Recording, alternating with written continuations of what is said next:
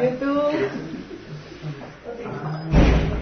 Ya llegó Joana, ya podemos comenzar. Gracias. Vamos a orar. Gracias.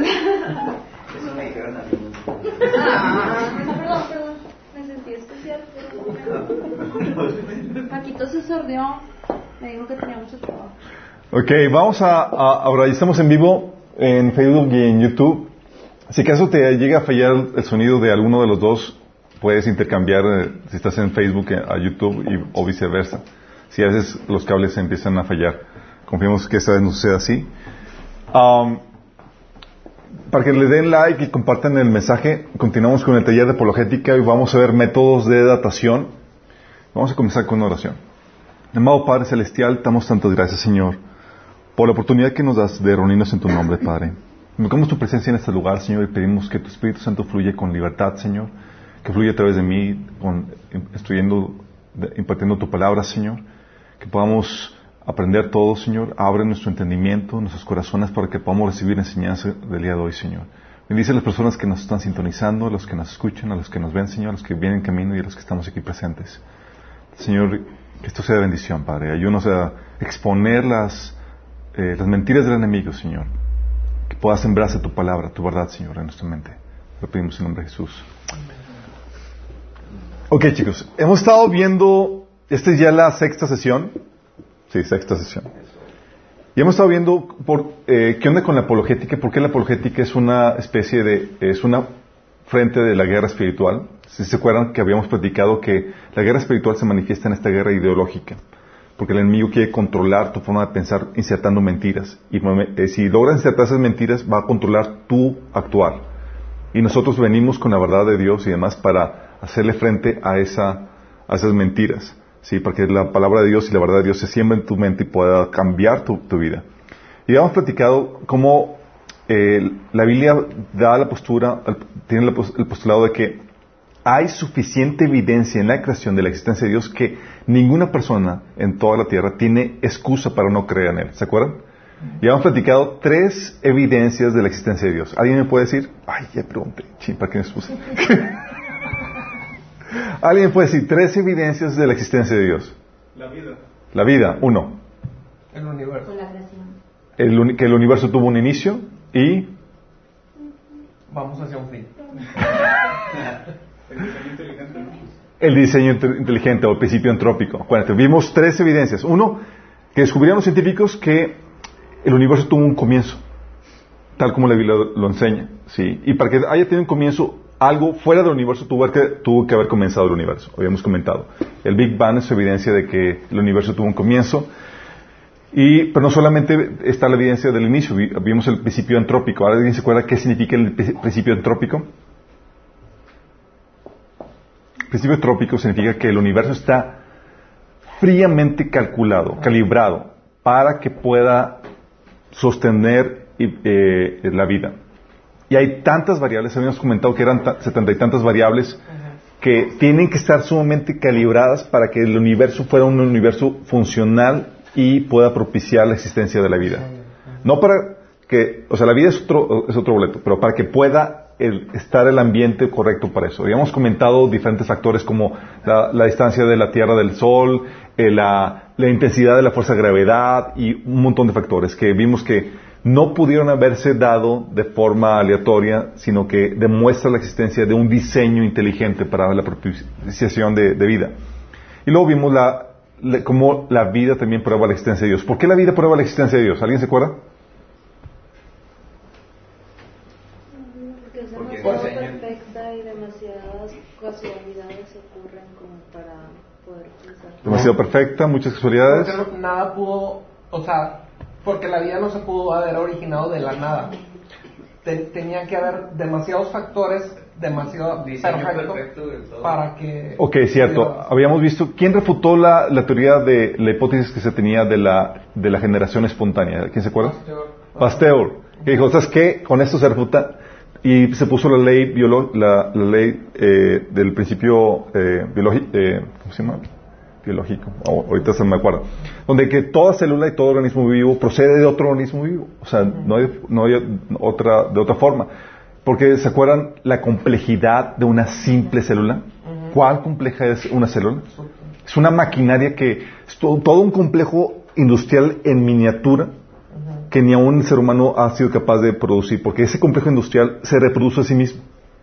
¿Sí? Y habíamos comentado, no solamente está la, complejidad de la célula, sino la información que contiene la célula.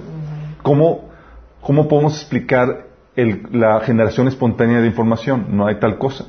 Porque ese- la célula tiene la, la instructivo de, de- de- cómo for- formar los diferentes aparatos eh, eh, eh, celulares, no solamente los diferentes componentes celulares, el funcionamiento, los tiempos y demás, y no solamente eso. Tu, cada célula tiene el instructivo para formar todo tu cuerpo. Todo tu cuerpo. Instructivo para formar cada un ojo, el cerebro y todo. Diferentes células, porque Exactamente. O sea, es imposible que haya podido formarse de la casualidad. A- Todo apunta a la existencia de Dios. ¿Sí? Y hemos visto que, ok, la, la prueba, la vida prueba la existencia de Dios. Y sin embargo, lo, la gente decide ser, decide no creer en Dios. ¿Por qué? A pesar de las evidencias, la gente decide no creer en Dios, chicos. ¿Se acuerdan? Ay, porque implica, implica sujetarse a ese Dios. Tiene, ah, hay un- una serie de, de- de- de- problemáticas que conlleva la creencia en Dios. Una es la, comple- la- la problemática moral de que, oye, si tengo que reconocer que Dios existe, significa que, que tengo que, que reconocer o aceptar que soy una persona responsable delante de un ser supremo, a quien voy a tener que rendirle cuentas a- a- por todas mis acciones. Y eso mm, no es un pensamiento agradable para una persona que quiere vivir como, como uno quiere. Aparte de eso hay un- una problemática de económica, de reputación, de estatus, de orgullo y habíamos de religiosa y habíamos platicado también que aún pudieras tener toda la evidencia delante de ti, pero eso no va a detonar automáticamente la fe, porque la fe es un producto de una Decisión. decisión. ¿Sí? Puedes tener el milagro delante de él y tú discutir con el milagro y tratar de erradicar el milagro, como se acuerdan? La burra. Como la burra o como Lázaro, ¿se acuerdan? Que vieron los fariseos y los líderes religiosos la resurrección de Lázaro y lo que empezaron a maquinar no fue cómo distribuir la noticia del milagro, sino cómo eliminar el milagro. ¿Se dan cuenta? Entonces vimos, ¿qué onda con eso? Vimos el tema de la, de la evolución, por qué la evolución es un mito, es un dogma, que se te enseña como ciencia, pero vimos que no es, que no es ciencia. Vimos las problemáticas de, de, eh, de la complejidad, eh, la reducción, eh, reducción. Ay, cuando te las hacen. Complejidad irreducible. Gracias, complejidad irreducible. sé, gracias. De hecho, el ojo de para ver si pusieron atención, chicos. eh, no crean que... el principio de complejidad irreducible que, niega la, eh, teoría de, Darwin que dice que, los cambios se dieron poco a poco. Y el principio de complejidad irreducible te dice que para que un organismo, un órgano o algún parte de, de- de un sistema tenga que funcionar, tiene que haberse creado todo ese componente, con todas sus partes, y no solamente ese componente. El organismo tuvo que haber ya diseñado todos los cambios necesarios para adoptar ese nuevo componente. Cosa que, no- que niega el factor de la, de, de la evolución, que te dice que son cambios poco a poco. Y si los cambios fueran poco a poco y son inservibles en el inter de que son poco a poco, el principio de la, del, eh, de la eh, supervivencia del más apto lo, lo elimina, porque si tiene algo que no le funciona, queda descartado. ¿Se acuerdan? Entonces habíamos platicado todo eso y vamos a ver los principios de datación. Y esto, deja comenzarles con una anécdota. Cuando est- estaba estudiando en la UDEM, ujú, hace ya 20 años, de- existía la- Oye, bueno, estaba estudiando en la UDEM y pues eso es que, que tienes que llevar materias optativas y metí la materia de arqueología. Cuando la daban en casitas. Metí la materia de arqueología porque tú piensas, oye, ¿has visto las películas de Indiana Jones y todas las cosas? Y dices, wow, va a estar súper interesante, va a estar, o sea, Me van a llevar. Vale. Resultó ser una materia sumamente aburrida. El maestro solamente decía, leía literalmente, nada más se la pasaba leyendo del- de, un, de un libro. Muchas, cuestiones técnicas, aburridas, nada complejo. Llegó el punto donde yo estaba estudiando diseño gráfico en ese entonces, antes de cambiarme de carrera, y estaba con, las- con los desvelos de, de proyectos y demás. Y estaba tan aburrida que, que me quedo dormido en, en la clase. Me quedo dormido, pero no me quedo dormido así, así discreto, ¿no? De que te quedas dormido. Que, o acostadito así, como que estás pensando o algo así. Me quedo dormido con la cabeza hacia atrás. Y cuando te quedas dormido con la cabeza hacia atrás y lo intentan, van a empezar a roncar. Entonces ahí me tienes en medio del salón, dormido con la cabeza atrás, roncando. O sea, el maestro en carrilla se para enfrente de mí esperando a ver cuándo me despierto. Le metí una bolita de... Ahí como toda la clase. Y toda la clase ahí estábamos viendo cuándo me despertaba hasta que yo me empecé a atragantar. Y me, y- estaba y me despierto y todos viéndome y atacados de la risa. Y dije, tengo que tomar cartas en el asunto, tengo que resolver esta problemática. Todo lo que hice fue, dije, maestro, le dije al maestro, maestro, ¿me da chance de dar una clase? Y eso es que el maestro, sabes que está ahí porque no, porque no le gusta ese maestro, simplemente está porque le pagan y porque, eh, como que para entretener la raza. Y cuando le digo eso, que me si me da chance de dar una clase, y me dice, ¿de qué? Dice, de métodos de datación. Le brillan los ojitos como que, o sea, me van a quitar una clase encima. Es Genial. Entonces, vimos la, eh, me preparo con el material, y ese material que ya, ya tenía antes de que diéramos cualquier taller aquí, y empezamos a hablar de método de datación. Y toda la problemática y todo eso, y vimos los, dónde sacamos los millones de años, qué onda con el carbono 14, la prueba argón y toda la cosa. Pero, contrario a lo que esperaba el maestro, refutando todo eso. y el maestro estaba así, enojado, sin saber qué era, pues yo tenía, ya estaba, pues en medio de la clase, no era como que se iba a pa- a parar a hacer su, un show. Y aparte todo lo que estaba diciendo estaba avalado. Y luego se arma la tripulca porque empezamos a hablar de la evidencia de, de que hubo dinosaurios con hombres coexistiendo juntos y demás, y otros habían visto tales pruebas y otros tales programas, y empezó así la, la, la, la, problem- la, eh, la discusión muy amena y demás, y el maestro estaba súper indignado al punto de que ya tuvo un aguantó más y, me, y, y, paramos la clase. Y el maestro, al, al final del maestro, me, me, me- o sea, me despide y me dice, estaba enojado por lo que había hecho. Dijo, se me duerme la próxima. Se me, pero dije, pues, ¿cómo va a estar la situación el próximo, eh, la próxima vez que me, que me vea con él, no? Y resulta que al siguiente episodio, cuando él empezamos a hablar, porque hablábamos mucho en, la- en el taller, en, digo, en la clase de arqueología de millones de años y todo, a partir de la, de la, de la, de exposición que di, el maestro cambió la narrativa, decía, cuando hablaba de millones de años, decía, ah, es un supuesto como el, alumno aquí lo demostró la vez pasada. no sabemos si realmente fueron millones de años. Y así cada punto era una aclaratoria, así como dijo el alumno que, que demostró que realmente no sabemos con ciencia. Sí. Estuvo genial. Sí. Y ya obviamente yo no me quedé dormido en la clase.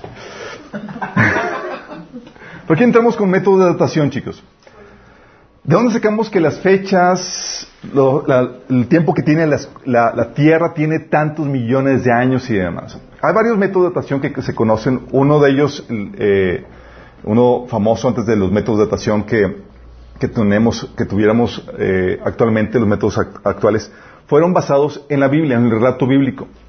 El famoso método de la cronología de James Ussher, de hecho aparece en algunas Biblias, James juntamente, juntamente con John Lightfoot, eh, basándose en las cronologías del Nuevo y Viejo Testamento, hizo el análisis de, cu- de cuánto vivía cada gente y toda la cosa, y llegó a la conclusión de que la Tierra fue creada en octubre.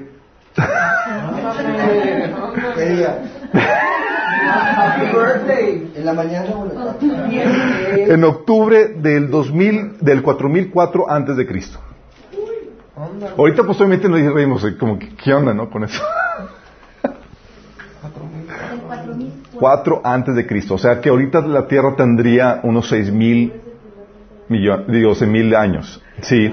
Y estudios similares, bueno, eso, ese, ese- estudio de, James Ussher fue retomado y revisado eh, por William Henry Green de Princeton eh, en, el, en el siglo XIX y llegó a la misma conclusión. Sí, dijo, está, bien, es válido. Sí. Lo mismo pasó con Falstich, eh, que lo hizo él con análisis de computadora en 1979 y llegó a la misma conclusión, y lo mismo con Walter T. Brown en 1995, llegando a la misma conclusión de que efectivamente Osher tenía, estaba correcto, había ciertas discrepancias, pero discrepancias menores, pero que la Tierra había sido eh, formada, la Tierra tenía, era una Tierra joven de unos 4.000 años aproximadamente antes de Cristo. Solo Sí. basado en las En la en Biblia. O sea, si tú lees la Biblia y dices, ok, basando en la Biblia, ¿cuál es la versión de, qué, tiempo de, eh, nos da de la Tierra? ¿Cuánto tiene, ¿Cuántos años tiene la Tierra?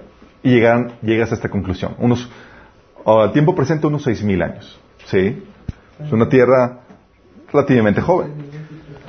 Hay otro método, que es el método meteo- meteorítico, que es el método de- donde se basa en la comparación del plomo de la Tierra versus el plomo de los meteoritos. Entonces checan el plomo que hay en la Tierra, plomo de los meteoritos y, y el meteorito tiene el plomo es, es radioactivo y, se- y- y tiene un proceso de descomposición. Entonces checan y saben cuál es ese proceso de co- descomposición y asumen, obviamente hay supuestos en este método de datación, supone que cuando se formó la Tierra y los meteoritos ambos tenían la misma composición de plomo. Entonces, tienen que asumir.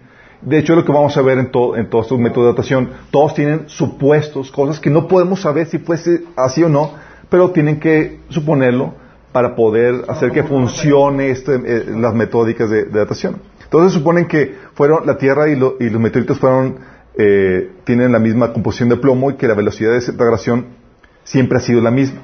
La velocidad de desintegración del plomo. Sí.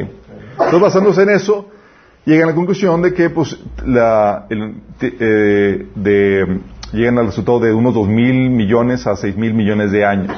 Aún así, muy por debajo de lo que se estima que, que son los miles, doscientos y miles de, de- de años que, que tiene.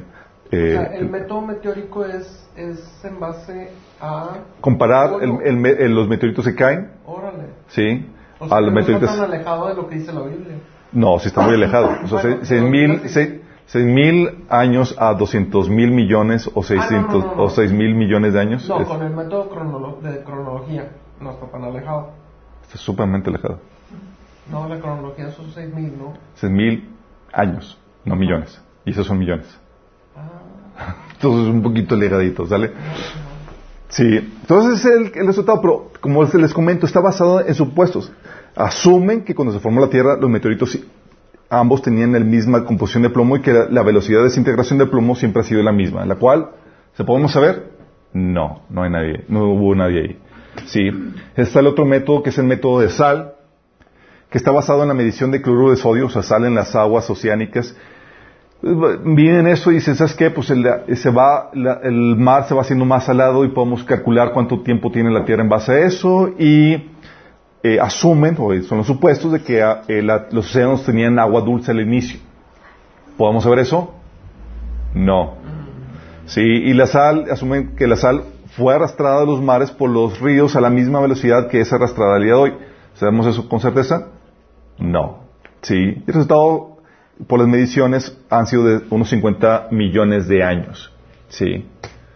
El otro método es el método de nitrato, que este es, es más fiable que el método de sal porque la sal es soluble, el nitrato no es y se puede medir con más facilidad, ¿sí? Y se mide la cantidad de, nitrato en los océanos eh, versus la, la cantidad de nitrato añadida anualmente por, lo- eh, por los ríos. Entonces, es que sabemos cuántos, cuánto nitrato se añade por los ríos y podemos medir cuánto hay en los océanos y de eso sacan la cantidad.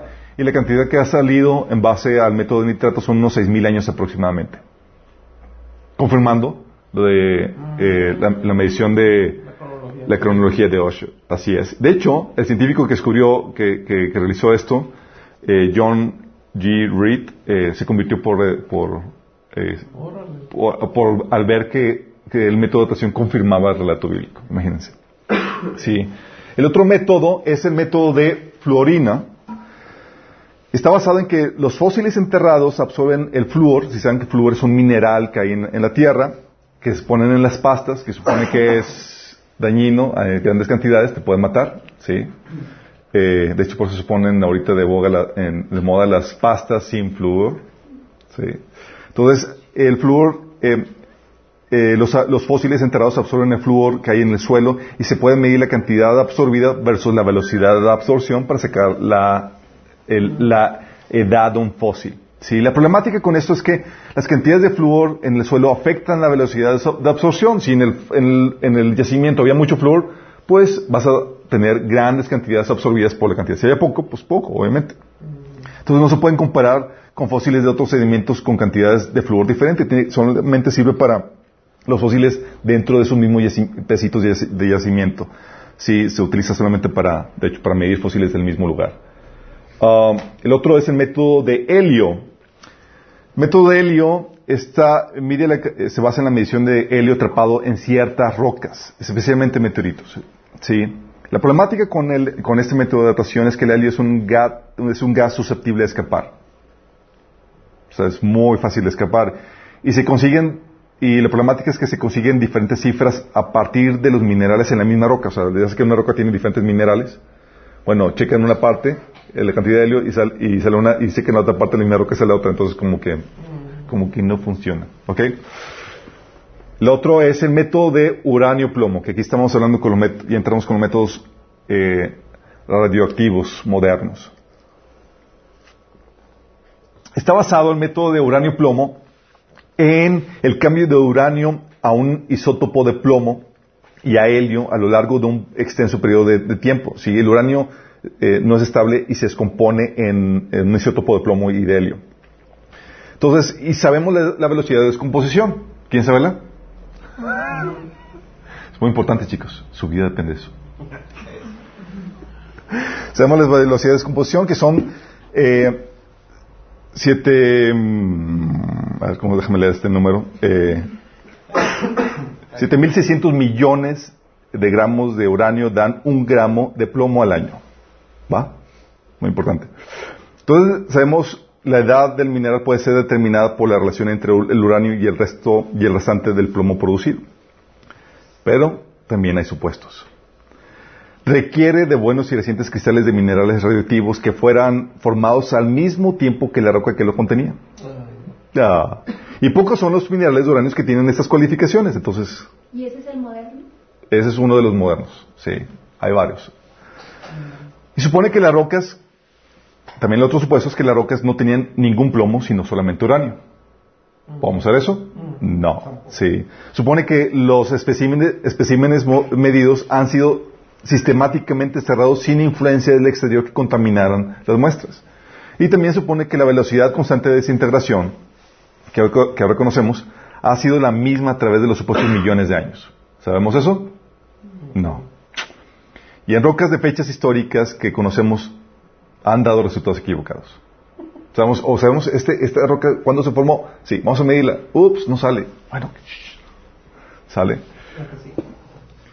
Otro método es el método de potasio-argón, que es la misma lógica. El isótopo de potasio, men- menos 40, se, desintegra a una velocidad que conocemos, convirtiéndose en un gas inerte que se argón 40, que queda atrapado en los cristales de los minerales de potasio.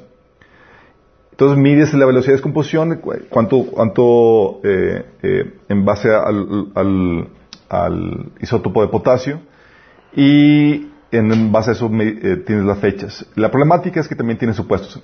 El problema de la que tenemos es el, una de las problemáticas es la contaminación, porque como el argón es un gas común, no sabemos cuál vino de la atmósfera y cuál vino de la desintegración. Ah. Y supone que el sedimento datado y el fósil ahí encontrado son del mismo tiempo. Porque viene en el yacimiento y en base a lo que miden en el yacimiento dicen, ah, pues el fósil está aquí, entonces tiene que ser del mismo tiempo. No, no sabemos.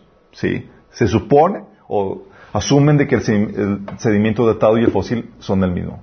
Sí. El más fiable es el del método carbono 14. ¿Lo han escuchado? ¿Se acuerdan de él? ¿Cuándo lo escucharon? ¿Que en biología, en prepa, en universidad? No, como en secundaria. Secundaria. Teoría es el de los más certeros. Método de carbono 14. No tiene un rango de falla ¿no? Mm, sí, tiene trabas ahí. Ese se basa en que los átomos de nitrógeno en la atmósfera, transformados por la radiación con carbono radioactivo, eh, son absorbidos por la vegetación. o sea, hay átomos en la atmósfera, primer punto, y por la radiación eh, se van transformando en, este, un carbono radioactivo, el cual es absorbida por la vegetación en, la Tierra, ahí está ese, carbono radioactivo, y entonces pasa a los tejidos de los animales al ser comido hasta que el animal muere.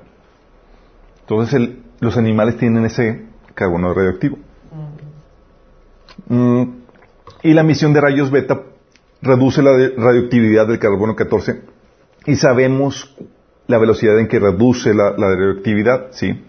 Sabemos que eh, la, edad me- la edad media de- de- del carbono 14 es de unos 5.730 años y en base a eso sacan la medición, ¿sí? La problemática es que eh, este método de datación del carbono 14 es preci- tiene, sabemos que por los métodos, por las pruebas que se han realizado, que es preciso solamente hasta 4.000 años. ¿Sí? Es muy aventurado cuando ya lo llegas a medir 8.000 años.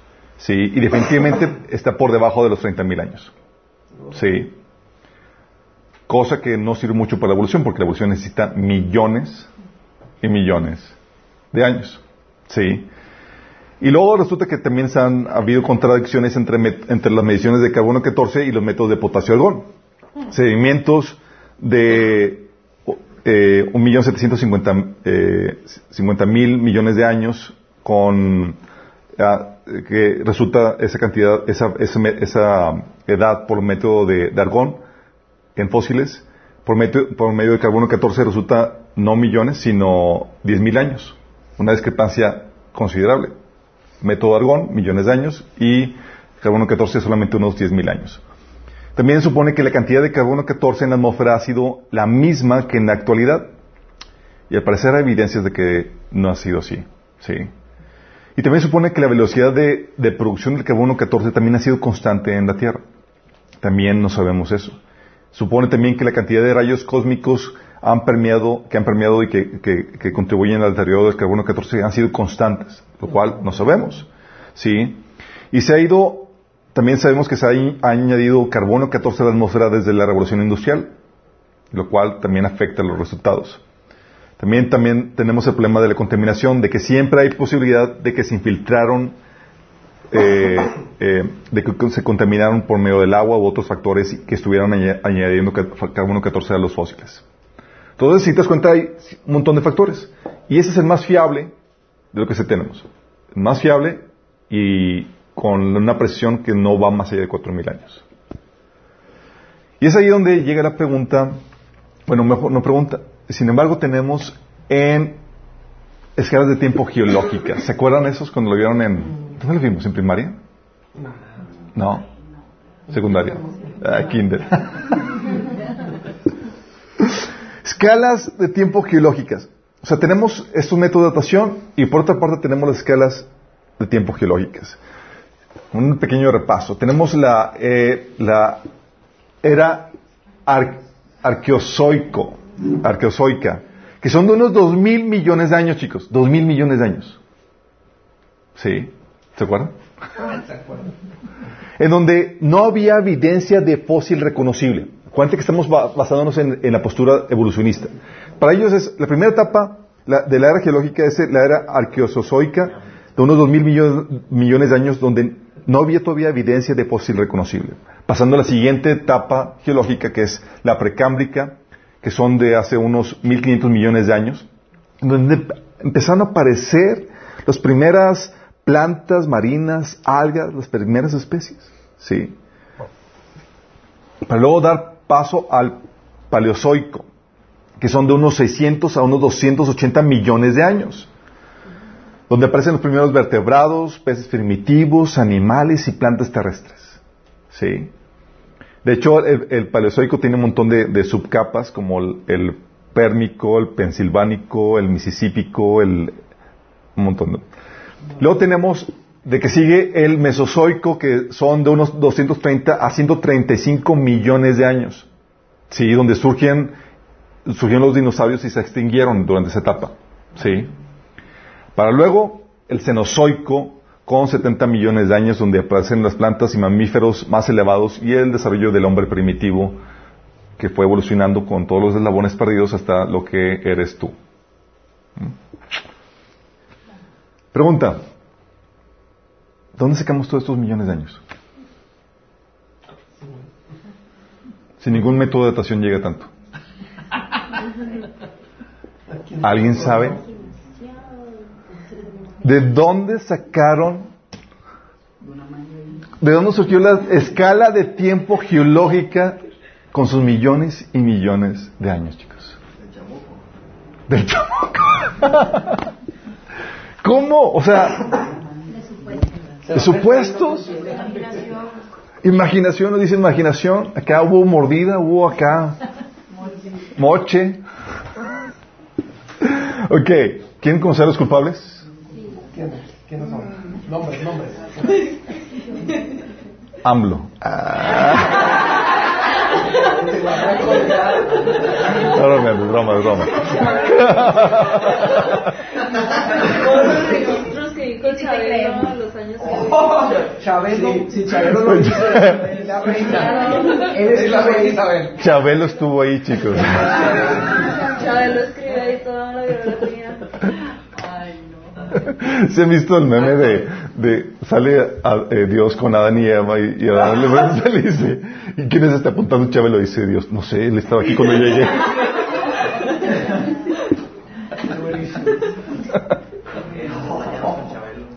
Sí, Chabelo. ¿eh? No, que Dios le dé una larga vida. Eh, Ay, no, mira, La estoy vida a varias teorías con respecto a Chabelo, chicos. Después lo vemos en otro estudio. A ver, tenemos a los actores, chicos. Vamos a tener invitados en la próxima clase. Ok, ¿dónde viene esto? Bueno, surge con este George Cuvier, que fue un naturalista francés que creía un naturali- en el catostrefi- ah, catos- era catastrofista. Era, creía que, que la Tierra había pasado por una serie de catástrofes, ¿sí? Eh, no bíblicas, ¿sí? Eh, y él empezó a, su contribución es la, la columna geológica. La primera propuesta fue por él, donde la Tierra tenía varios millones de años a través de los cuales se formaron las diferentes capas de sedimentos. Para él se iba acumulando los sedimentos y se iban formando y acumulando de acuerdo a, la- a los millones y millones de años. ¿sí? Entonces se fueron acumulando los sedimentos que reflejan las épocas geológicas y que están caracterizados por, por diferentes tipos de fósiles. En yacimientos hay un tipo de fósil y luego en otro, pues otro tipo de fósiles. ¿sí? Este fue Cuvier. ¿Qué fechas son? 1769, él murió en 1832. Principios del siglo XIX, chicos. Principios del siglo XIX. Antes nadie se había cuestionado la edad de la Tierra. Antes se aceptaba el modelo bíblico. Tienes un modelo bíblico, la Tierra tiene unos 6.000 años y con eso Todos tenemos. La problemática con esto, chicos, es que para una cosmovisión o una eh, religión naturalista que quiere sacar a Dios de la ecuación, no puede aceptar el modelo bíblico. Tienes que salir con otro postulado que te dé una versión diferente del origen de las cosas. ¿Sí? Entonces, se empezaron a, a- a- a generar este tipo de, de propuestas. Entonces, tienes George Cuvier. Él trabajó con este William Smith, que él fue un geólogo inglés evolucionista. Fíjate, geólogo inglés evolucionista. Él ya había aceptado de antemano la evolución. Y junto con Cuvier, él propuso que cada estrato de sedimento estaba ca- caracterizado por ciertos fósiles, de acuerdo a su nivel evolutivo, y estableció las bases de lo que sería la bioestra- bio- bioestratigrafia, que es la medición de ciertos estratos de acuerdo a los fósiles encontrados ahí. Te cuentas a cierto fósil ahí y sabes, por las áreas geológicas, de cuándo pertenece tal fósil, entonces dices, ah, ese estrato es de la era paleozoica o cosas por el estilo, ¿sí? Este fue, fíjate, son las mismas fechas aproximadamente, son contemporáneos. De hecho, nació el mismo año, ¿sale? Luego llega Charles Lyell, que fue un geólogo y un abierto evolucionista, que él, él era del- de la postura uniformista, que las cosas que ahora vemos han sucedido así como las vemos actualmente. No ha habido catástrofes, los sedimentos se han acumulado al mismo nivel que se, están acumulando actualmente, ¿sí? Y él recalculó las eras geológicas y daría a las capas de sedimentos edades de hasta 240 millones de años a los diferentes sed- sedimentos. Imagínate. ¿Qué fecha? Fue primera parte del siglo XIX, chicos. La pregunta más obvia es, ¿de dónde estos millones de años?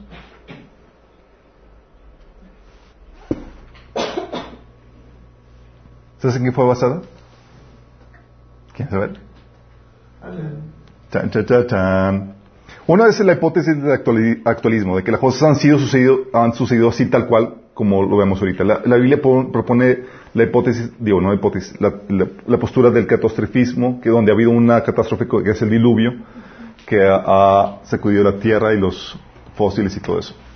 Y la otra es en la creencia ciega de la evolución. Pregunta, cuando Darwin propuso lo de la evolución, chicos, ¿sabía Darwin lo complejo de una célula? No. ¿Sabía todas las problemáticas que ahora sabemos de la evolución? No. ¿Sabía evidenciado, sabía, había, se había probado los cambios de una especie a otra? No, ni siquiera hoy en día. Fue pura creencia. Entonces basa en una creencia de evolución y en especulaciones. Todas las eras geológicas está basada en especulaciones. A ver, pregunta chicos. ¿Cuánto tarda un organismo en cambiar de una especie en el proceso evolutivo? No se sabe. ¿Cuánto? No cambia. No se sabe, nunca se ha comprobado. O sea, la teoría O sea, Ni siquiera los- que cambie. No se ha visto, no se sabe, son puras especu- especulaciones. O sea, ¿lo sabemos? No. ¿Lo hemos visto? No. No, em- no sabemos cuánto tarda un organismo en cambiar una especie a otra. Y sin embargo, o sea, entonces tú dices, oye, ¿cómo puedo decir que son unos, que cada estrato son de unos 240 millones de años? ¿Cómo puedo calcular tales edades? Fue un cálculo arbitrario a ojo de buen cubero, chicos. A ojo de buen vamos, ah, pues oye, asumen que la evolución es cierta. Y ¿sabes qué? Oye, pues si venimos de un proceso de mutación así de, de- especies más simples a más complejas, tenemos que entonces, ¿cuánto tiempo le das para el cambio de especie? Y le dieron un cálculo así aproximado. Dije, pues yo calculo que unos un millón de, de años por, por cambio de especie. Ah, pues suena bien, un millón de años. ¿Por qué dos? No, pues dos ya está exagerando mucho. Uno está bien. ¿Medio? No, ya sería muy poco. Imagínate. Así, tal cual. Sí. Las eras geológicas, chicos, son antes que los métodos modernos de datación que tenemos ahorita. El método, los métodos de, de- datación radiométrica, los primeros métodos, las primeras propuestas fueron publicadas en 1907. Y estos, unos 50 años antes, ya habían publicado sus millones y millones de años. Y dices, wow, son súper científicos. No, no es nada científico, chicos. Esto ya es pura filosofía donde la gente te lo vende como pseudociencia. No tenía forma de probar nada de eso. Simplemente asumieron que la postura evolutiva era verdad. Y en base a eso, en puras conjeturas, dijeron, vamos a darle fechas. ¿Te imaginas? Y a ti y a mí nos lo enseñaron como ciencia.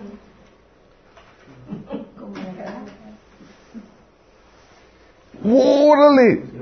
Y luego eh, lo- la problemática es que tiene, o sea, nada más la problemática es que miden los yacimientos en base a los fósiles que encontraron ahí. Y dices, ah, este fósil es de tantos millones de años. ¿Y tú cómo sabes? Ah, pues que encontramos tal, fósil ahí. Ah, genial. Sí, luego encuentran y dicen, el yacimiento es de tantos millones por el fósil. Ok, y luego más adelante dice, oye, ¿y el fósil cuánto, el fósil cuánto mide? ¿Cuántos años tiene? Ah, tiene tantos millones. ¿Por qué? Ah, por el yacimiento. Ah, ¿cómo? Me dice el yacimiento por el fósil. Y luego el fósil por el yacimiento. Tiene un razonamiento circular, chicos. ¿Y dónde sacan la medida de los dos? De las eras geológicas. ¿Y cómo supieron los millones de años? A alguien se le ocurrió tal cual. Y lo vendieron como ciencia. ¿Te imaginas? Con esto, chicos, tú aprendes algo. Que no importa si algo sea verdad o sea mentira, depende de cómo se vende. Qué tan buena mercadotecnia se utilice. Sí. Si tienes el título, el PhD, el doctorado, tienes un buen título, así tal cual, y te- se lo vendes a la gente, la gente te lo va a aceptar por buena fe, porque dices, oye, pues ¿quién va a ser tan malévolo para crear una mentira así? Sí, pero tú y yo sabemos que tenemos sesgos por nuestras convicciones religiosas. Sí, y si tú quieres sacar a Dios de la ecuación, vas a abrazar cualquier mentira. Sí, y esto es lo que sucedió. En otras palabras, estaban, está basado en puras especulaciones todo esto, chicos. Sí, los millones y millones de años. Y luego tiene, tenemos graves problemas con los métodos de datación. Sí. problemáticas con las eras y los métodos de datación. ¿Qué problemáticas? Fíjate, oye, nada más quiero que te imagines esto. Proponen la, la evolución, no hay evidencia, pero la aceptan como verdad y luego van al campo de estudio al, al- al- a, ver- a estudiar los fósiles y demás, no para ver qué dice la evidencia, sino para probar o torcer la evidencia para que encaje con su perspectiva. ¿Sí? Pero ¿qué resulta? Oye, que en los, en los lugares se encuentran de- de- de arqueológicos y demás, se encuentran fósiles y, a- y artefactos fuera de lugar.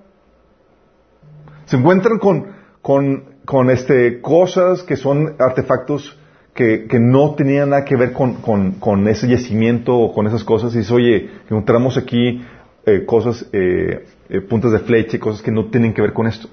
Son las fa- famosas OPART. Tú checas en Google, digo, en YouTube, vas a encontrar que hay un montón de artefactos que no concuerdan con, con el lugar ni con el tiempo en donde se encontraron.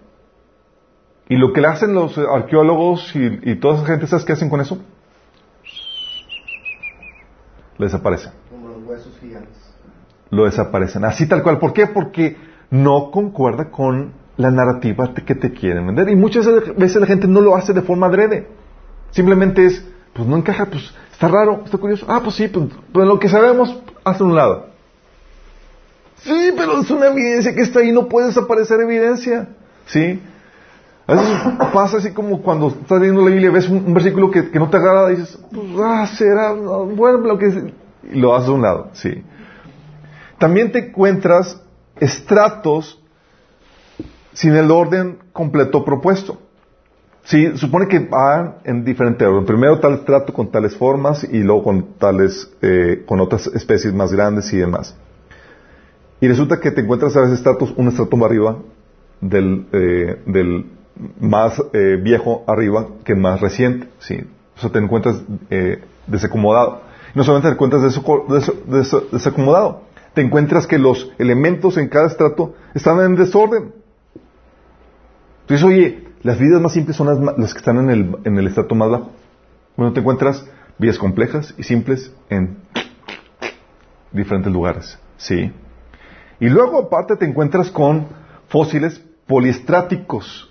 Por ejemplo, te encuentras que son estratos donde pasaron millones y millones de años y un árbol atravesado, fosilizado. Y ningún árbol, chicos, está en pie millones y millones de años. Sí. Entonces, ¿cómo está eso? O sea, un fósil que, está, que vivió los millones y ya años y vivió la ép- época paleozoica y todas las eras geológicas hasta que llegó. la- No hay tal cosa. No saben cómo explicar eso. Y tratan de dar un razonamiento, tratan de torcer la evidencia para dar una explicación que encaje con su postura evolucionista. Sí. Y también tenemos la problemática del eslabón perdido. ¿Se acuerdan de lo que hemos visto la vez pasada? Si la evolución es cierta, debe haber siempre formas en proceso de, nuevas formas en proceso de desarrollo, ¿cierto? Pregunta, ¿hemos encontrado en los registros eh, de eh, fósiles formas en transición? Ni una sola. Ni una sola. Entonces, ¿no está, no está- no está muy raro? Sí. No hay tal cosa. No hay la- eslabones perdidos, por eso los hay todos. Luego aparte te encuentras con que encontraron tejido blando encontrado en los dinosaurios. ¿Sabes qué significa eso? Te encuentras en los fósiles tejido blando. Si los fósiles son de hace millones y millones de años, ya no debe haber ningún tejido blando. Y resulta que, ups, encontraron. De hecho, ¿sabes qué pasó con la persona que lo encontró? Lo despidieron. Y él documentó tranquilamente, ah, pues encontré esto. ¿Por qué? Porque no filtró eso. Así ha pasado con las personas que han encontrado los OPART, que son los elementos que, que no encajan con, con los yacimientos que se dice que debe ser. Entonces, arqueólogos y demás que encontraron y que anunciaron y que se atrevieron a publicar algo que contradecía la, narrativa pre- eh, prevaleciente, resulta que se encontraron con, que, se encontraron con sus carreras arruinadas por causa de eso. Sí. Luego aparte tienes evidencia, chicos, de que el hombre habitó con dinosaurios.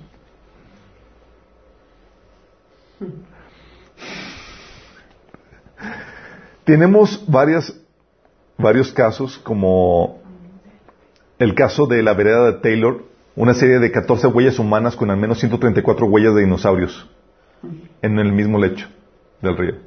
Así las huellas de dinosaurios y las de humanos. Nos andaban persiguiendo.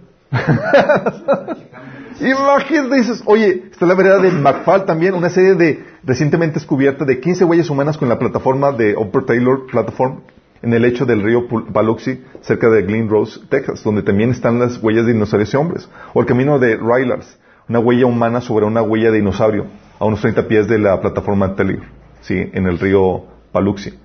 Huellas de humanos con con, con, con, con eso. Mismo sucede en el camino de Morris, que es otro más. Y hay un montón de registros arqueológicos en artes y artefactos donde pintan, hacen y demás dinosaurios, mostrando así que obviamente no le conocían como dinosaurios, le conocían como dragones y le daban otros nombres. Sí, pero había evidencias de, de, de esa coexistencia, de que el hombre habitó con dinosaurios. Luego tienes la problemática de la, apa- la aparición repentina de fósiles sin evidencia que se deriven de formas ancestrales pre- precedentes.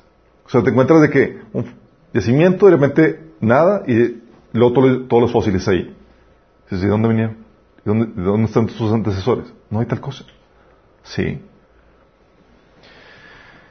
Entonces te das cuenta y dices, oye, entonces todo lo que me enseñaron en, la, en biología y todo eso era una farsa.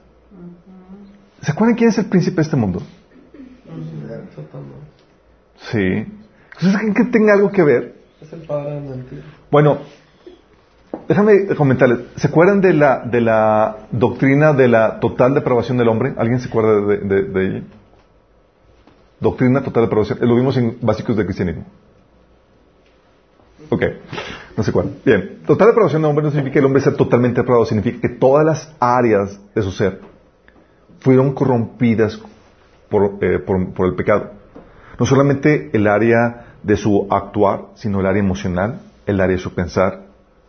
Todas las áreas que el hombre fueron trastocadas, la razón y todo eso. Y eso implica que todas las áreas de la actividad humana están manchadas con pecado. No hay un área que sea pura, sí, en donde no ha sido afectada. Y la academia también ha sido afectada. Por eso un cristiano que sabe cómo eh, la naturaleza pecaminosa y demás, y escucha la academia y demás, es, lo, toma con sobriedad y con escepticismo, sabiendo que puede estar afectándose, afectando la naturaleza pecaminosa. Y lo leímos la vez pasada, ¿se acuerdan cuando el, el, el, el catedrático de Harvard que reconocía que, que, que- tienen un sesgo por el naturalismo, donde a fuerza tienen que sacar a Dios de la ecuación, por más bizarras y por más raras lleguen, conjeturas lleguen a, formular, con tal de quitar a Dios de la ecuación? Lo habíamos visto la vez pasada. Bueno, es parte de, cuando ves este tipo de situaciones, no te sorprende que sea así, chicos. Sí. Hay un mundo espiritual y está afectando eh, el- incluso el resultado en la academia. Pero ¿qué tal esto, chicos? ¿Qué de la distancia de las estrellas que sabemos que tiene, que están a, por ejemplo, a unos, eh, las estrellas más lejanas y demás, a unos 15 mil millones de años? Eso dicen.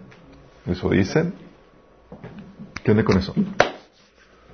Oye, se han dicho, ¿no? Que la, que la, que la, que la estrella más, más, más cercana está a tantos, a unos siete, a unos siete años luz y eh, cosas por estilo. Y dices, años luz. O sea, luego 15 millones de años, 15. 15 mil millones de años. Oh, eso, mecha, te lo presentan y dicen, entonces, ¿cómo fue la, cómo podemos tener 100 mil años? La Tierra y la creación. ¿Cómo Dios pudo haber creado todo eso en, en nada más seis días? Bueno, algo que debes de recordar y vimos, ¿dónde lo vimos? Ah, en el taller de. Que el tiempo, chicos, es una propiedad física, si sabían, ¿se acuerdan? Es una propiedad física que varía con la masa. O sea, cuando pasas por, por cuerpos eh, con mucha masa, afecta, digo, afecta, el, afecta el tiempo. Si sientes que se te va el tiempo con los gorditos más rápido, tiene algo que ver con eso. La aceleración afecta con la masa, con la aceleración, a más rápido, el tiempo eh, navega más corto, digo, más lento, ¿sí? Y también con la gravedad. tiempo ah, es, es- es una propiedad física que, afecta con- que se afecta por la masa, la, la aceleración y la gravedad. Y generalmente cuando se miden las, los- la distancia de las estrellas, chicos, no se consideran factores que ahora conocemos que se han de considerar. Por ejemplo, dos factores. Un factor es la velocidad de expansión del universo. Dices, oye, sí, las estrellas están a millones de años, a, 5 mil millones de años luz, perfecto. Pero ¿sabes que hay una velocidad de expansión del universo? Que está en, está en aceleración. Ya se considera una ecuación. Y otro factor, que la luz está disminuyendo su velocidad. ¿Sabían eso? La luz está disminuyendo su velocidad. Está en decremento. Basado en esto, un físico nuclear de Israel, Gerald Schroeder, ¿cómo se pronuncia? Schroeder. Schroeder. Schroeder. Dijo, ok, la velocidad de expansión es tanto, e hizo sus ecuaciones, y dijo, ¿sabes qué? Yo no, él dice, yo no tengo problemas de creer que, lo- que- que Dios hizo la Tierra en seis días. Oye, pero las estrellas más lejanas están a 15, a, ¿qué? 15 mil millones. 15 mil millones de años, de, de años luz. O sea, ¿qué onda con eso? No hay problema. ¿Por qué? Porque el universo tiene una velocidad de expansión de 10 a la 12. Sí. Hay 16 billones de años por 365 días. Está esa cantidad, que es decir 6 a 10 a las 12. Te lo voy a, te lo voy a dar el resumen. Es- este, viene en un libro, pero este solamente es el resumen. Sí. Entonces él hizo la ecuación de 6 por 10 a las 12 días, entre 10 por 10 a las 12, que es la velocidad de expansión, y da como resultado 6 días. Dices, sencillo. Si consideras la velocidad de expansión del universo, te salen los 6 días de la creación. Dices, ¿what? Sí, y lo pone por días, o sea, conforme iba, la, la- la expansión iba exponencial porque va, es- va en aceleración, y él pone cuánto, a cuánto, a qué velocidad iba cada, Cada día. cada día. Oh, Sí. oh. Y dando el total de que, sí, dice él, todo concuerda con el modelo. O sea, O sea, considerando la velocidad de expansión, sí nos llega al resultado de los días. Entonces dices, oye, entonces la evidencia de las estrellas a millones de, años concuerda con el modelo bíblico, fíjate. Hay, hay un libro que se llama, eh, bueno, ah, es, eh, es normal que, que haya una discre- discrepancia de, entre la velocidad, entre el reloj de la Tierra a la estrella más lejana de 10 a la 12. Pero hay más de 50 científicos que, que explican la validez científica del relato literal de Génesis, que se llama, es un libro que se llama In Six Days. Yo lo compré, no lo he terminado de leer. o sea, Pero, Maravilloso.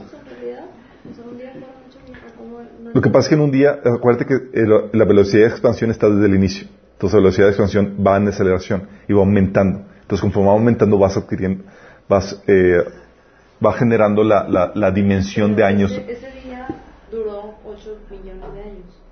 la velocidad de expansión. Como se va expandiendo y con la velocidad hace que, se, que, que la distancia, sí, sea de millones de años O luz. sea, entonces tomando en cuenta que, que, el, que el universo se generó en un punto y desde ahí se fue expandiendo. Y la velocidad de expansión está, va acelerando.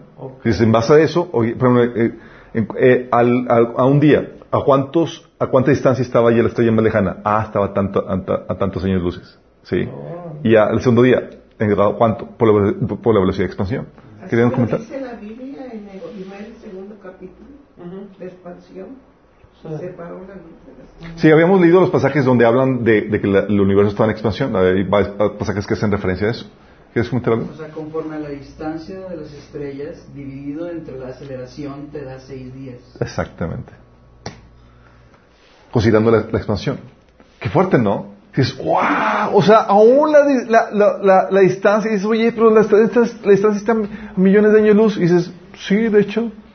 Pero sabías que está el universo en expansión y que está en aceleración. Y si tú haces el, el ejercicio de al revés, cálculo al revés, vas a encontrarte que sí fue hecho seis días. Y dices, "Oh". de hecho, un científico lo escribió. De hecho, hay un libro donde compuesto por 10, por 50 científicos que dan explicación lógica acerca de eso.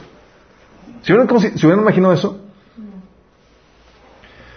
Y dices, oye, bueno, aparte de eso, ¿qué, qué, qué otra evidencia tenemos de que la Tierra sea tan joven? ¿Será en primer lugar tan joven? De acuerdo al modelo bíblico, no, la Biblia, la, la Tierra tiene unos seis y la creación tiene unos seis mil años. ¿Sí?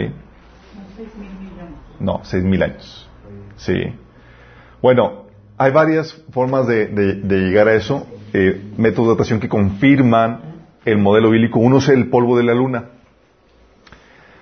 Déjame explicarles. La superficie lunar está expuesta a la luz solar directa, no tiene atmósfera, chicos. Lo que hace que la luz directa, eh, los rayos ultravioleta, los rayos X del sol, pueden destruir las capas superficiales de roca expuesta de la luna y reducirlas al polvo a razón de unas 10 milésimas de pulgada por año. La medida. Pero aunque sea tan pequeña la fracción de descomposición a polvo de, de- de la superficie lunar, eh, por más diminuta que sea, podemos, si tiene millones de años, debe haber una cantidad de polvo muy considerable. Sí. Y, pero cuando llegaron a la Luna, se encontraron una profundidad de polvo que son, no va más allá de, mil, de, miles de años, no millones, miles, na- nada más miles de años. Sí, con el polvo lunar. Dices, órale. Sí. El otro es el campo magnético. La gravedad es menor. El campo magnético no tiene que ver con la gravedad, tiene que ver con... No, el polvo, o sea, el polvo no, no se eleva. No, no se eleva. No hay viento en, el, en, la, en, el, en la luna. Sí. Ese, ese fue el error en- en que se- Pusieron la bandera y se estaba ondeando. Por el... Por el por... ok, descubrieron, es una farsa. Y había luces por un lado y por otro lado. Que los reales fueron los. Ok, campo magnético. La vida, bueno, si saben que el campo magnético en la, el- de la, el- hay- la Tierra tiene un campo magnético que nos protege de los rayos del Sol, es una, sí, que sirve como un campo de protección. Y ese campo magnético permite incluso que tus células se comuniquen unas con otras. Sí, es muy importante para la vida. Pero el campo magnético está decreciendo.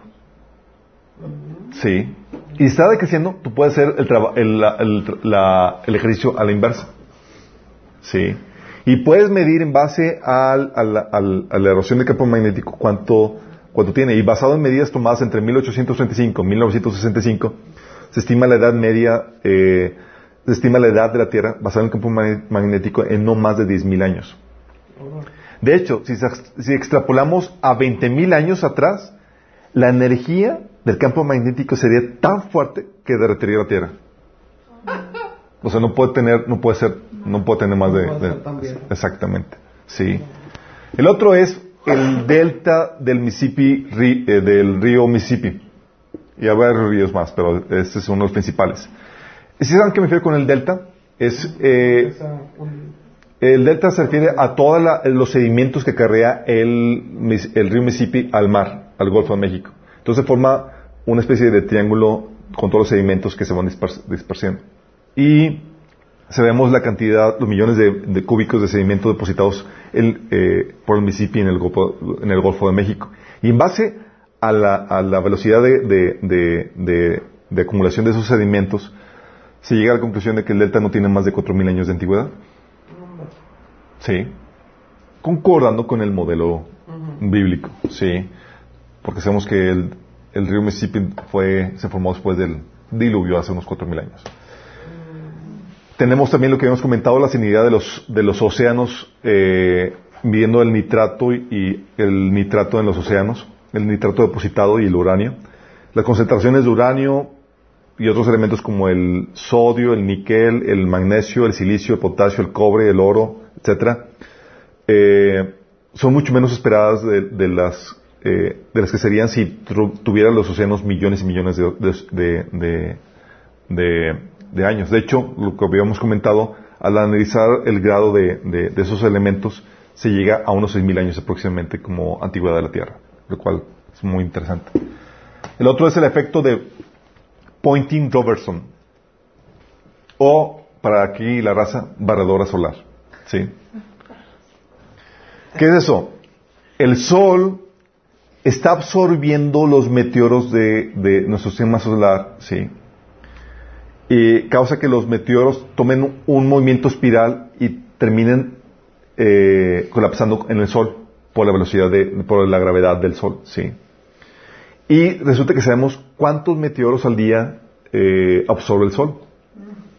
Absorbe unos 10.000 toneladas al día. Pero existe un problema. No hay forma de, de, de reabastecer la cantidad de meteori- meteoritos. Y hay todavía un montón de meteoritos en, nuestra, en nuestro sistema solar. Lo cual te indica que el universo es muy joven. ¿Sí? Porque todavía hay un buen de meteoritos. Oye, si hubiera tenido millones de años ya estuviera, ya se hubiera, eh, ya se hubiera acabado la- los meteoritos que caen en, en la Tierra. Hay otro en los halos pelecroicos, eso se lo dejo para después, y el gas y la presión de los chorros de petróleo. ¿Qué, te dice esto? Esto te demuestra que, ah, que la Tierra es joven. ¿Por qué? Porque resulta que sabemos que el gas que está dentro eh, en las reservas de petróleo y el gas natural que, se encuentra tiene un- una medida de filtración eh, a la superficie. Pequeñísima, pero la tiene. Entonces, si tuvieran millones de años, ¿qué crees? Ya no habría presión. ¿Ya han visto los- las películas donde sacan los, eh, descubren un yacimiento de petróleo y qué sucede con el petróleo? Sale por, por, la, por la, la presión. ¿Sí? No habría presión si tuviera millones de años. Lo que hace es que eh, apunta a una tierra joven de, de no más de, de entre 7.000 y 10.000 años, lo que, lo- es lo que calculan, por esa, ese factor. Sí.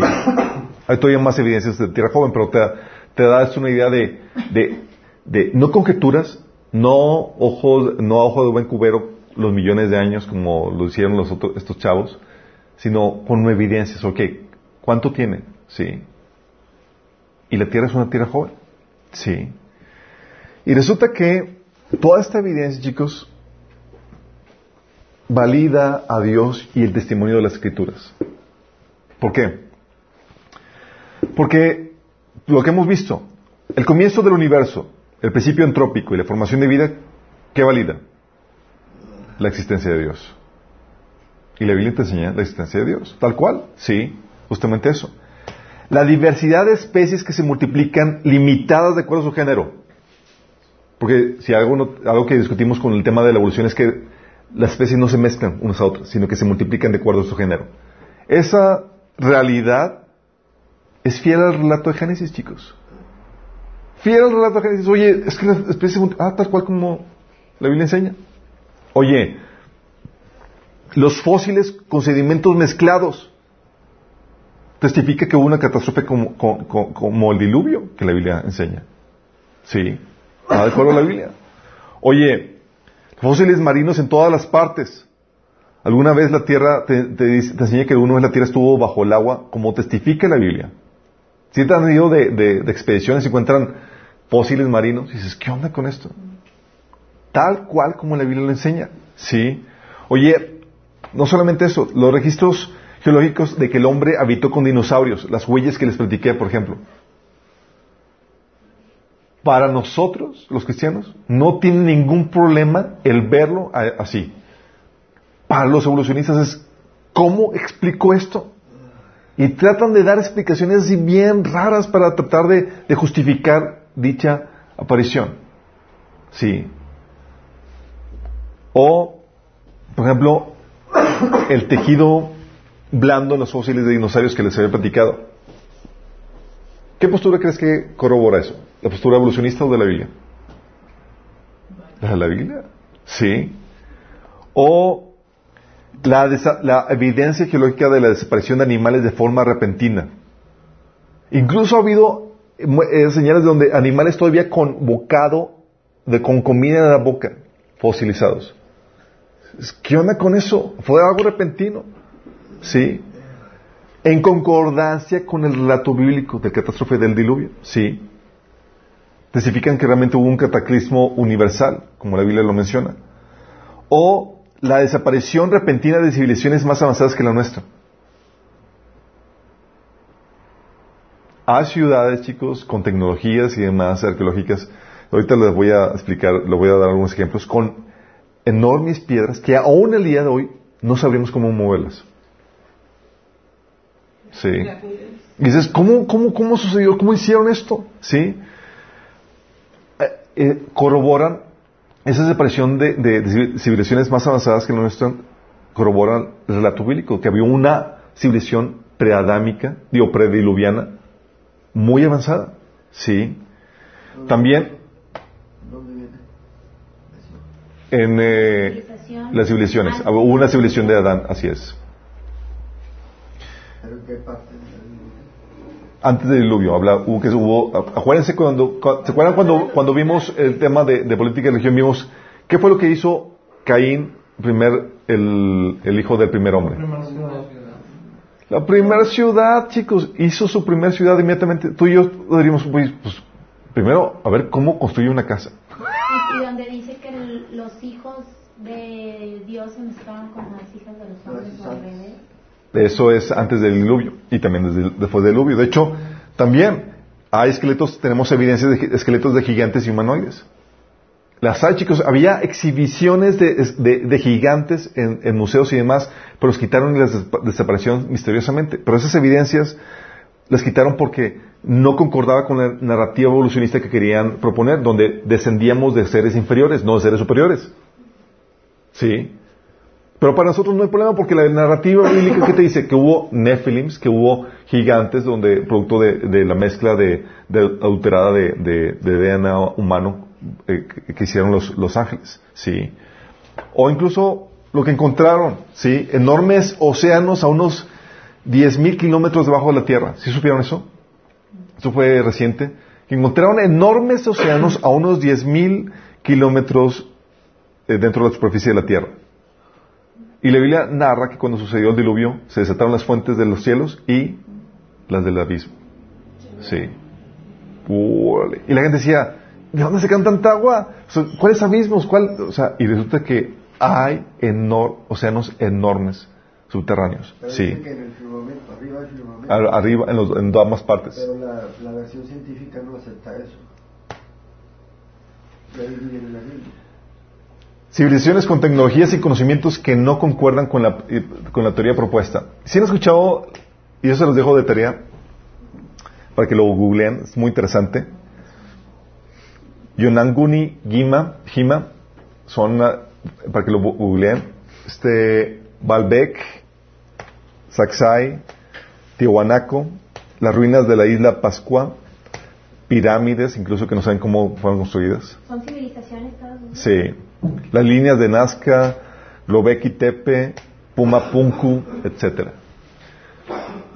Te encuentras, tú checas, tú googleas y te vas a encontrar que eran civilizaciones con una arque- arqueología, una arquitectura muy avanzada.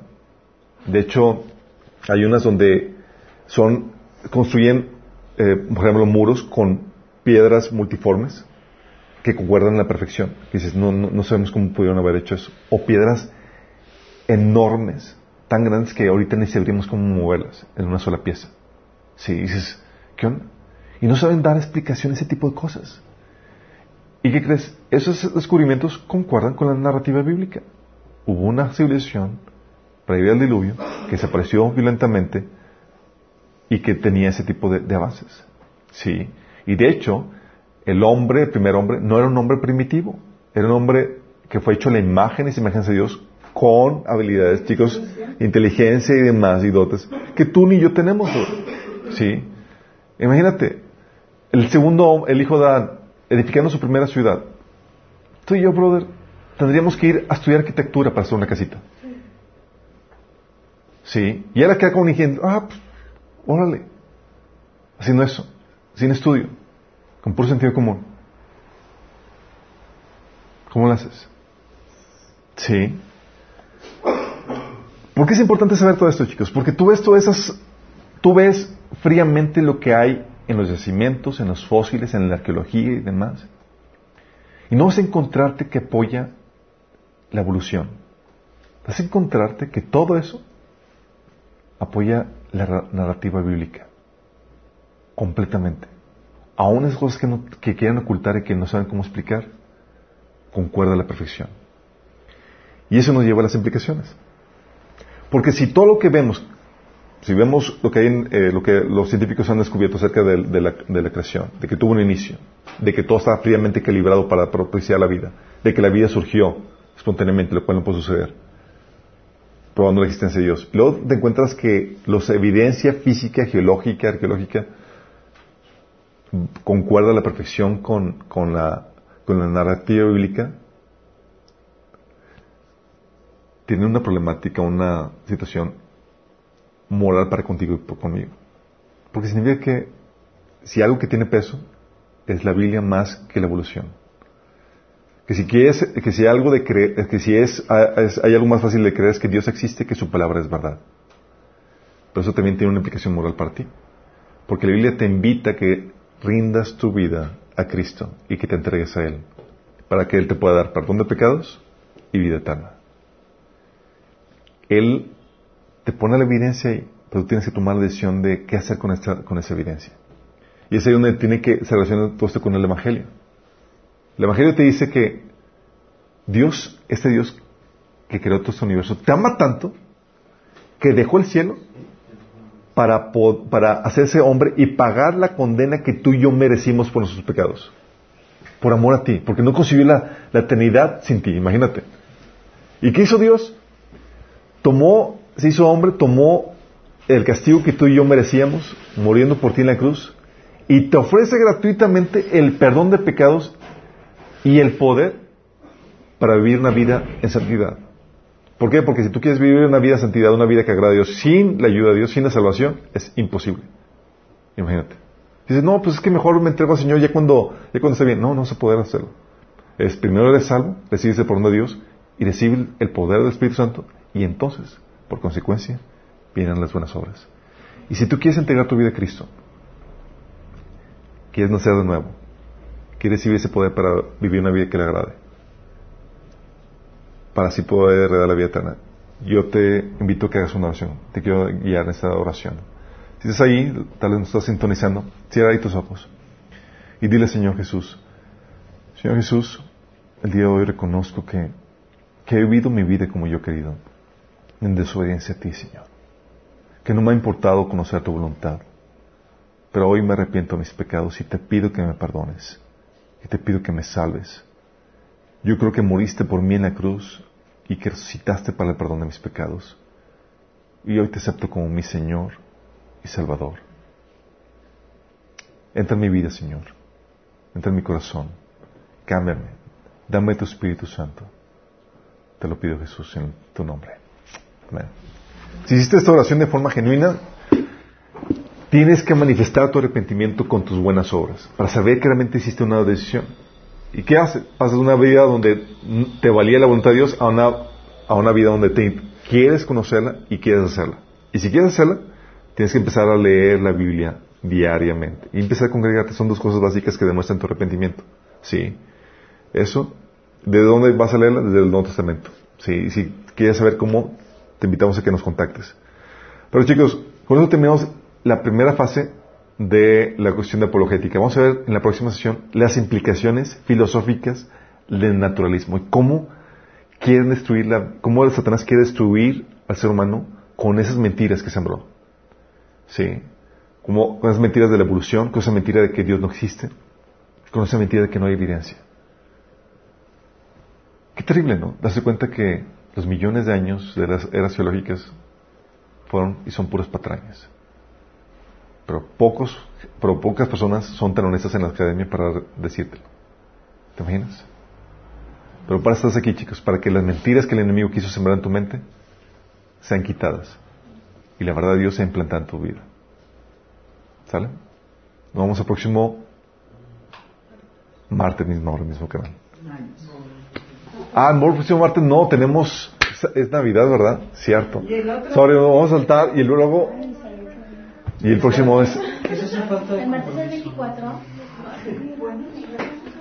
el próximo martes 24 y el siguiente es eh, Año Nuevo, entonces vamos a tener que, vamos en tres semanas.